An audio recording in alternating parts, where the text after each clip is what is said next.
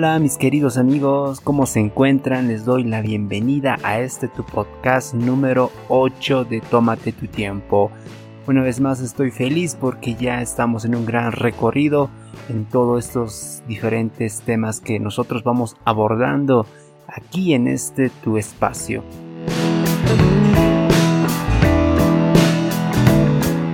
Podcast Tómate tu tiempo, un espacio donde abordaremos temas que muchos no hablan, donde la gente quiere escuchar lo que no se dice. Tómate tu tiempo.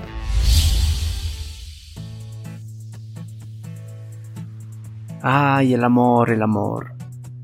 Sí, eh, efectivamente, el día de hoy estaremos hablando de esta palabra que causa mucha, mucha, mucha intriga a muchos de los jóvenes.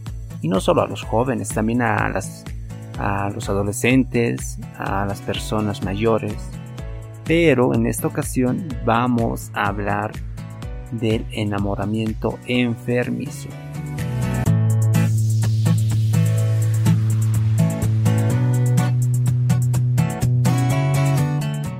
Sí, efectivamente, yo sé que en unos anteriores podcasts estuvimos hablando de cómo buscar a tu pareja, eh, la amistad entre diferentes personas. Y es por ello que el día de hoy quise centrarme en esto. Miren, algunos especialistas eh, en este tema dicen que las personas enamoradas presentan al menos tres de los síntomas psiquiátricos, que se caracterizan por un episodio maniático afectivo. Y en aquí hay diferentes puntos donde quisiera compartirlos con ustedes. 1 con gran seguridad hace lo que sea por lograr sus propósitos. ¿A cuántas de las señoritas no encontraron a un joven en lo cual siempre estaba apegado a ustedes? Se sale de las clases, empieza a discutir con algunos de tus compañeros de curso, empieza a realizar diferentes acciones donde a ti te incomoda. Y sí, son esas personas que quieren hacer todo lo posible por estar a tu lado no importa los límites. Si es posible que tenga que bajarte las estrellas, no sé cómo, él lo va a hacer. Otro factor es cuando pierde el sueño. Solo piensa en su amado, en su amada, en su novia, en su enamorado, como tú lo quieres denominar. Y yo conozco de estas personas a muchos, donde antes de dormir siempre están pensando eh, en su enamorado, en su enamorada. No concilian el sueño. Incluso a veces mandan el mensajito de WhatsApp diciendo cómo estás. Y ahí están toda la madrugada chateando. Y esto puede ser algo perjudicial. Se puede convertir en una costumbre. Algo a lo cual no deberíamos llegar. Porque sabemos bien que una persona puede vivir una semana sin comer. Pero es algo perjudicial que esta misma persona no concilie el sueño durante el tiempo que, sea necesario para su vida. Tómate tu tiempo te propone la mejor opción en podcast.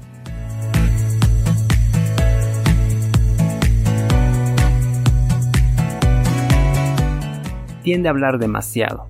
Y eso sí, cuando tú conoces a tus compañeros que están enamorados así a lo loco, siempre empiezan a hablar de, de, su amorcito. En cada charla en la cual tú estás, siempre está presente su enamorado o su enamorada.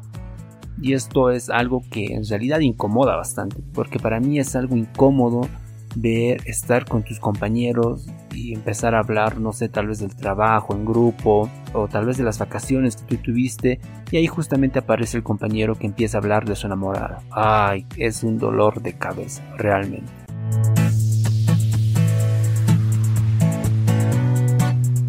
Pierde concentración. Siempre va suspirando por su amor.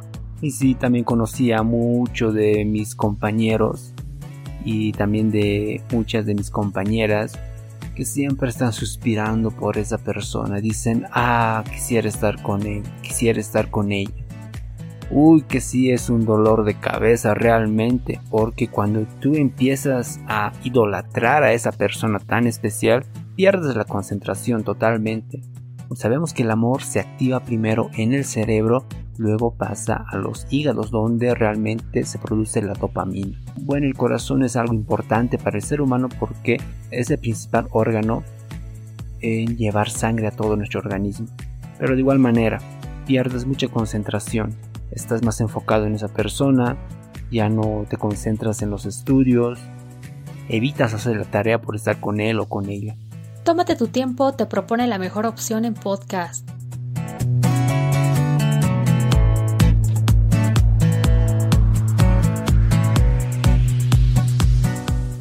Haces cosas arriesgadas. Uy, esto sí es algo tremendo porque si tú quieres encontrarte con alguien y tu papá no te deja, ¿qué haces? Haces tu berinche, te escapas de la casa, haces de todo por verte con esa persona. ¿Y qué hay de los adolescentes que están en, el colegio? Se empiezan a escapar, saltan la baranda, no importa si está ahí el alambre, no importa si su mochila se queda, lo importante es ver a, a esa persona tan especial que les hace llevar hasta la luna. Y por último su estado de ánimo está un poco alterado que le provoca el deterioro en sus estudios y también en el ámbito laboral. Efectivamente, si tú estás enamorado, realmente esto te va a afectar tanto en los estudios como en el trabajo. Pero estoy hablando de un amor enfermizo, no de un amor en la cual tú puedas estar con una persona que realmente sea el indicado o la indicada para que tú puedas continuar y superarte en todo aspecto tanto de los estudios como en el trabajo.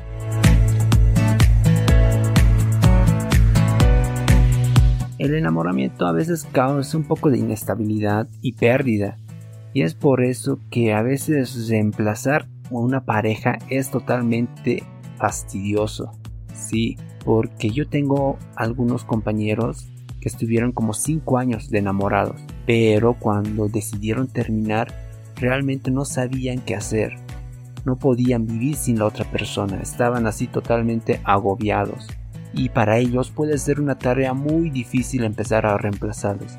Por eso es muy importante aquí el labor de los padres cuando tienen que dar los consejos a sus hijos. Porque no es enamorar por enamorar, saben bien ustedes que para toda nuestra vida tiene diferentes etapas. Ya habrá una etapa para el enamoramiento, habrá una etapa para el estudiar, habrá una etapa para el trabajo, y lo importante es no quemar esas etapas. Tú no puedes quemar estas diferentes etapas porque realmente la vida cobra demasiado. Tómate tu tiempo, te propone la mejor opción en podcast.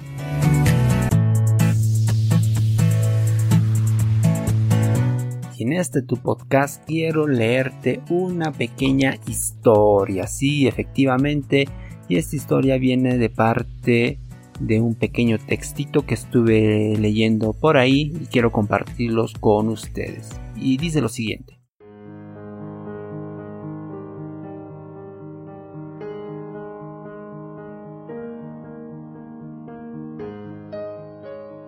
Yo me volví una mentirosa Hacía lo que fuera para que mi novio me quisiera.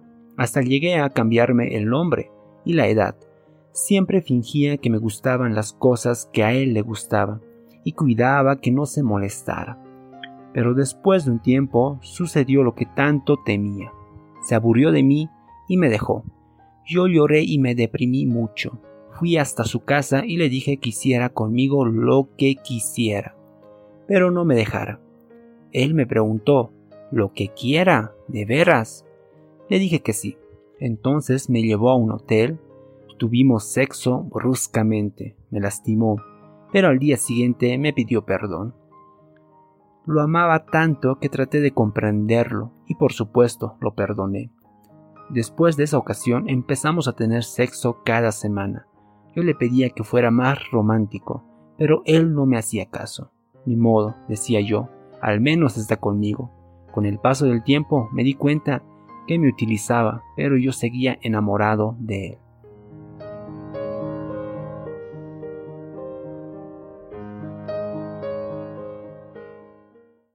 ¿Qué tal esta historia? De una señorita que por no perder a esa, a esa persona tan especial, tuvo que someterse a tener relaciones sexuales con su enamorado y al final de cuentas se dio cuenta que la estaba utilizando.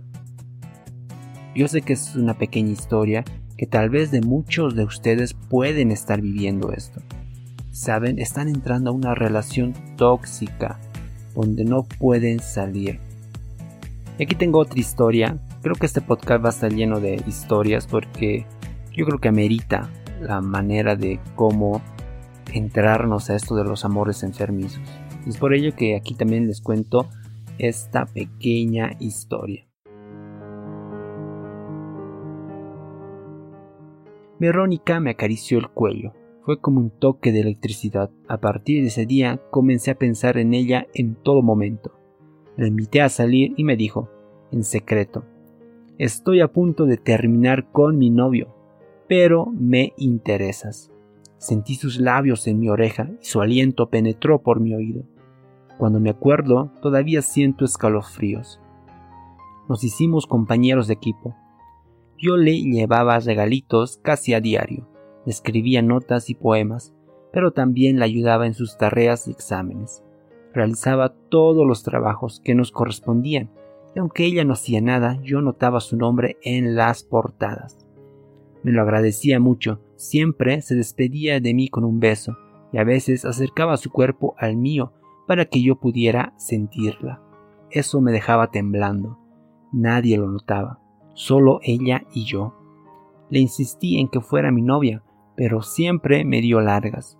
Cuando el curso terminó, dijo que solo me quería como amigo. Entonces supe que me manipuló para que yo le hiciera las tareas y los trabajos. Caí en depresión y durante los siguientes meses me la pasé pensando en ella. Reprobé varias materias. En base a estos diferentes cuentos, uno se puede sentir identificado. créanme, realmente cuando estamos entrando a un amor enfermizo es donde estamos totalmente ciegos. Creemos que lo que estamos haciendo está bien, pero no es así. Tómate tu tiempo, te propone la mejor opción en podcast.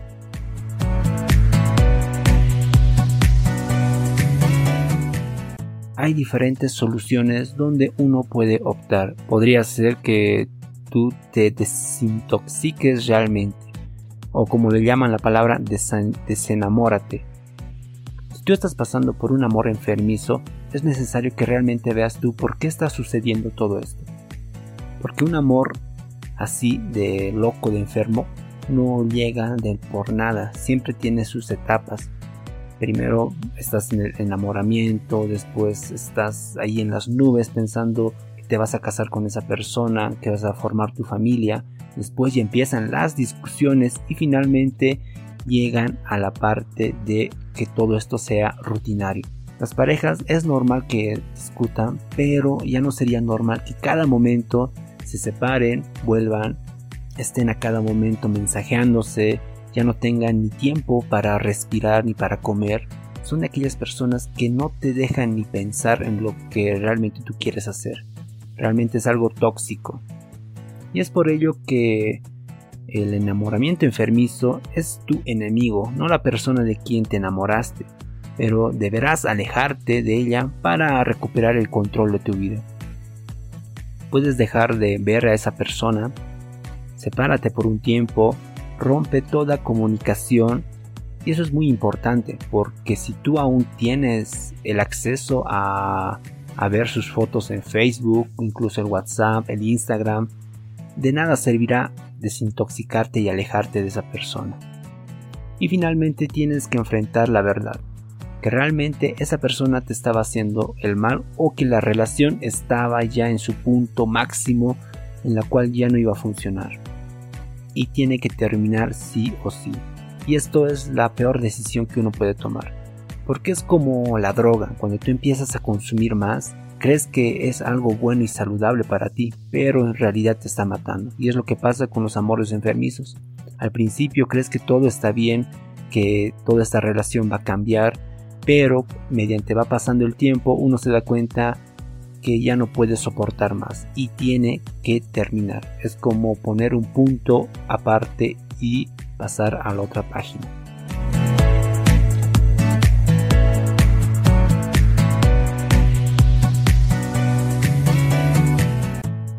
Ustedes parejas que creen que están entrando a este amor enfermizo, es necesario aceptar la pérdida, como si se tratara de un ser cuyo cuerpo ha sido depositado en el ataúd Si aunque esta metáfora sea algo muy fuerte, es necesario.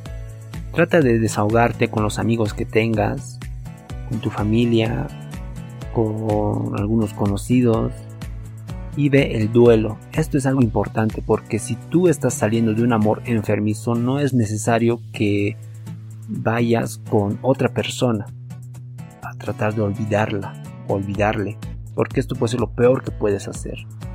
Ten un momento de duelo, puede ser seis meses, un año, dependiendo a cómo te sientas. Si empiezas a salir rápidamente con otra persona, es probable que la puedas lastimar. Y es lo peor que podrías hacer. Desahogarte con alguien e incluso ilusionar a esa persona. Y finalmente, una vez que te desenamores, te desintoxiques realmente, regresa esa sonrisa a tu rostro. Habrás asumido un nuevo control de tu mente y podrás encontrarte con la persona por quien te habías obsesionado y sonreír, pero sin registrar la más mínima emoción. Sí, porque todo esto tiene que superarse si tú te vuelves a encontrar de aquí a unos 10 o 20 años con esa persona que entraste en una relación tóxica, realmente cuando la veas tienes que sonreír y decir que todo pasó. Simplemente lo dejaste atrás y continúas con tu vida encontrando al amor verdadero. Tómate tu tiempo, te propone la mejor opción en podcast. Bueno amigos, esto fue el podcast de el día de hoy, Amores Enfermizos. Yo sé que habrá una segunda parte porque me quedé muy corto al hablar sobre este tema. Así que les espero en el siguiente podcast. Ya estaremos llegando de poquito a poquito al número 10 de este tu podcast de Tómate tu tiempo. Que tengas un bonito día o tal vez una bonita tarde o una bonita noche, dependiendo del lugar donde estés. Chao, chao, permiso. Si te gustó este podcast, compártelo, puede que a otros les interese.